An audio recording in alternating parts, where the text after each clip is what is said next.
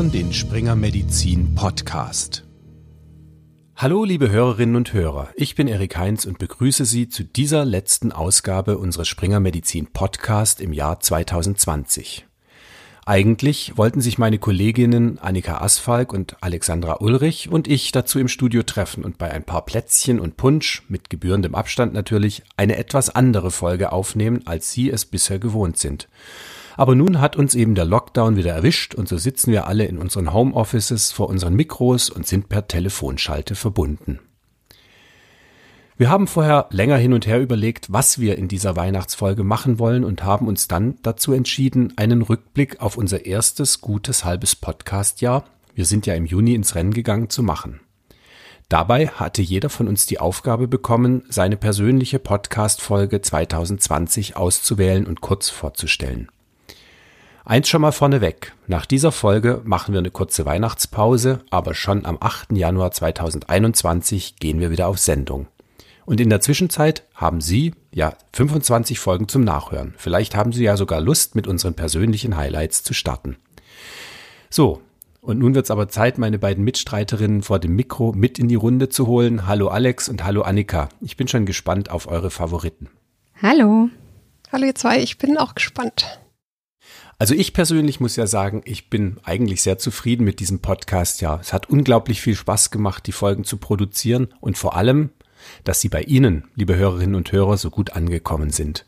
Seit Juni haben wir schon knapp 15.000 Abonnenten für unseren Podcast gewonnen und unsere Episoden wurden über 60.000 Mal gedownloadet und gestreamt. Dafür schon mal ein riesengroßes Dankeschön. Aber jetzt seid ihr mal dran. Wie sieht denn euer Rückblick aus? Ja, also ich fand das Podcast-Jahr war auch sehr gut und es war für uns natürlich sehr schön, dass wir die Möglichkeit hatten, mit Expertinnen und Experten zu sprechen. Das haben wir sonst ja oft vor Ort auf Kongressen gemacht und konnten das nun quasi ins Homeoffice und ans Telefon verlegen. Das war für mich persönlich schon toll, weil ich finde, der direkte Austausch ist einfach so wertvoll und wichtig.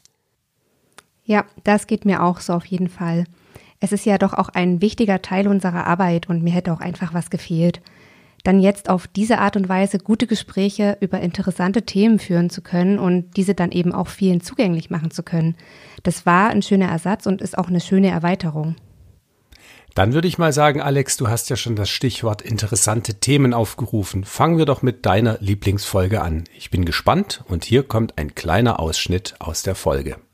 Zusammengefasst, Untersuchung des vestibulären Systems, Untersuchung der Balance ist einfach, ist auch in jeder Praxis überall möglich. Die vier Schritte sind erstens, Sie schauen nach einem Nystagmus mit der Frenzelbrille oder der M-Brille. Sie machen den Kopfimpulstest, Sie machen bei allen Patienten die diagnostischen Lagerungsmanöver. Sie machen auch den Romberg-Test korrekt, wissen, wie der zu interpretieren ist und überprüfen das somatosensorische System ganz einfach mit einer speziellen Stimmgabel, 64 Hertz, mit einer Skala an der Spitze. Diese gibt Ihnen verlässliche Informationen über funktionell relevante sensible Defizite. Und Sie werden am Ende erstaunt sein, wie viele Patienten Sie selbst gut diagnostizieren können.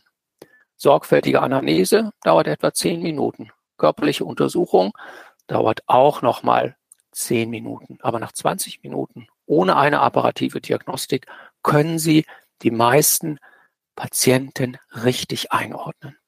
Ja, das war ein Ausschnitt aus dem Interview mit Professor Strupp zum Thema Schwindel. Professor Strupp ist Neurologe und Schwindelexperte an der Neurologischen Klinik und dem Deutschen Schwindel- und Gleichgewichtszentrum des Klinikums der LMU München.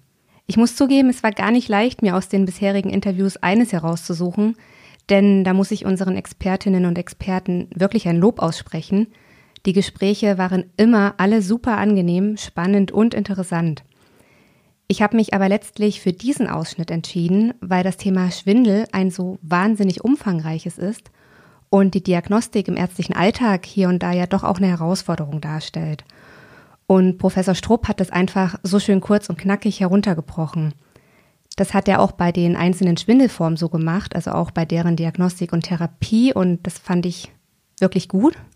Und nach dem Gespräch hatte ich zwar wahnsinnig viele Infos im Kopf, aber irgendwie auch ein Stück weit Klarheit, weil er es eben so gut differenziert und praxisnah dargestellt hat. Ja, auf jeden Fall. Das fand ich auch. Also diese komplexen Themen, die hat er sehr schön erklärt. Ja, genau. Dann mal zu dir, Erik. Ich bin gespannt, welche Folge es in deine Auswahl geschafft hat.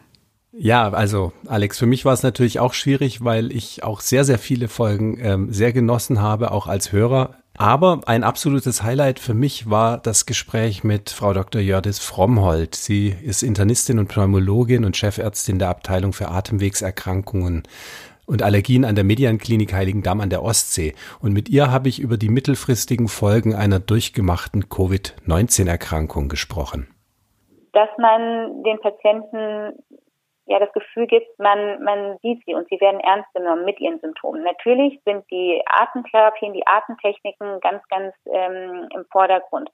Aber ähm, es ist schon so, dass auch gerade die psychologische Unterstützung ganz, ganz entscheidend ist. Und ähm, da sind wir, können wir wirklich viel machen und viel erreichen. Und das ist, glaube ich, wirklich der, der entscheidende Punkt.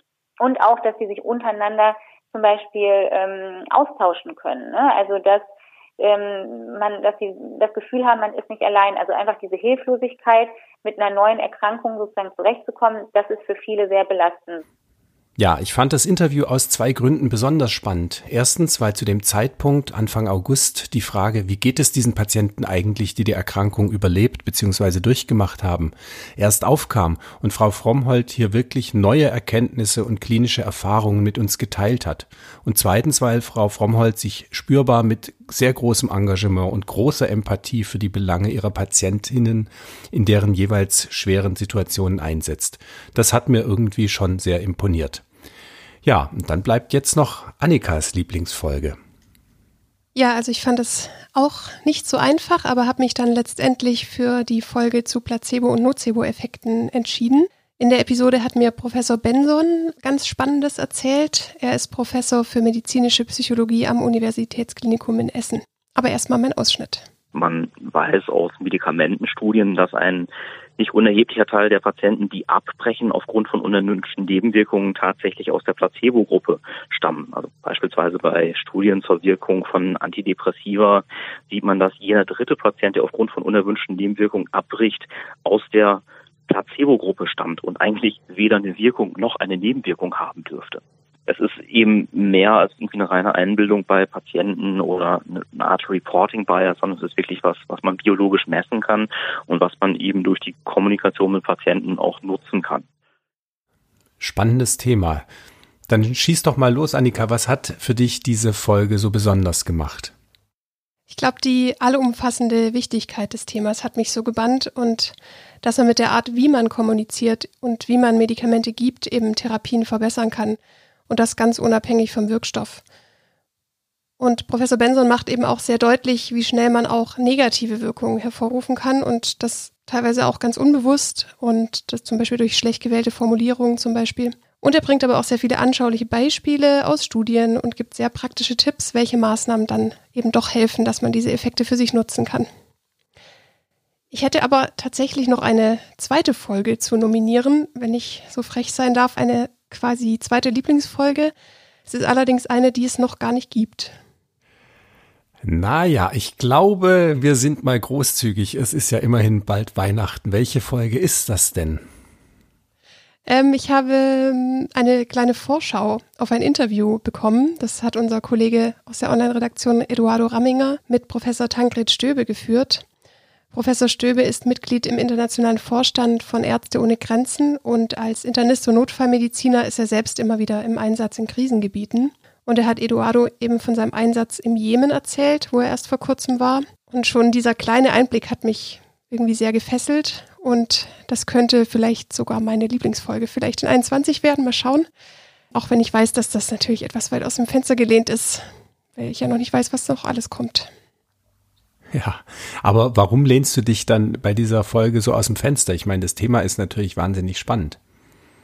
Ja, ich glaube, weil das Thema so gut zeigt, dass Medizin eben nicht abkoppelbar ist von Gesellschaft oder Politik und dass die beste Medizin eben auch immer eine Frage von Geld und Zugang ist. Und das vergessen wir vielleicht manchmal schnell in Deutschland. Hier reden wir ja viel über, wann kommt ein Medikament auf den Markt und in anderen Ländern ist es dann eher die Frage, wann kommt das zugelassene Medikament überhaupt zu uns und kann ich es mir leisten?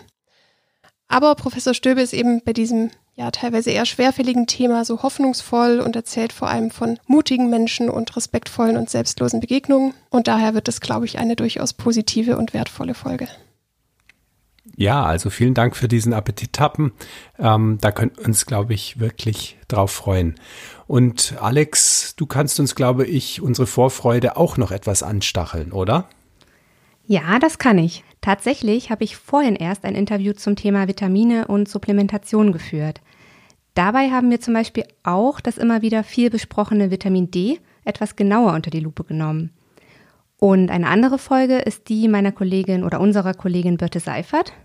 Die hat nämlich neulich mit einem Experten für Notfallmedizin zum Thema Erste Hilfe gesprochen, worauf man dabei achten muss, worauf es ankommt und auch was sich zur Zeit von Corona verändert hat. Das ist auch eine sehr spannende Episode geworden und ich denke, man kann sich auch auf diese beiden Folgen sehr freuen. Ja, und mit dieser Vorfreude wollen wir das Jahr 2020 auch beschließen. Aber natürlich nicht ohne Ihnen nochmal Danke fürs Zuhören zu sagen und auch für die lieben und positiven Rückmeldungen zu unserem Podcast. Ein großer Dank gilt natürlich auch den KollegInnen, die an unterschiedlichen Standorten aus unterschiedlichen Teams zum Erfolg dieses unseres Podcasts beigetragen haben. Aber nun haben wir auch noch einen Weihnachtswunsch an Sie. Ihr Feedback ist uns nämlich unheimlich wichtig. Deswegen haben wir eine kleine Umfrage gebastelt und in den Show Notes verlinkt. Machen Sie doch bitte mit und sagen Sie uns Ihre Meinung. Ihre Teilnahme ist anonym und Sie brauchen nicht mehr als drei bis maximal fünf Minuten Zeit. Nun wünsche ich Ihnen und uns auch eine schöne Weihnachtszeit und einen guten Start ins Jahr 2021, wie auch immer er aussehen kann. Bis zum 8. Januar. Annika und Alex, auch euch ein riesengroßes Dankeschön, ein virtuelles Tschüss und bis bald. Tschüss, tschüss.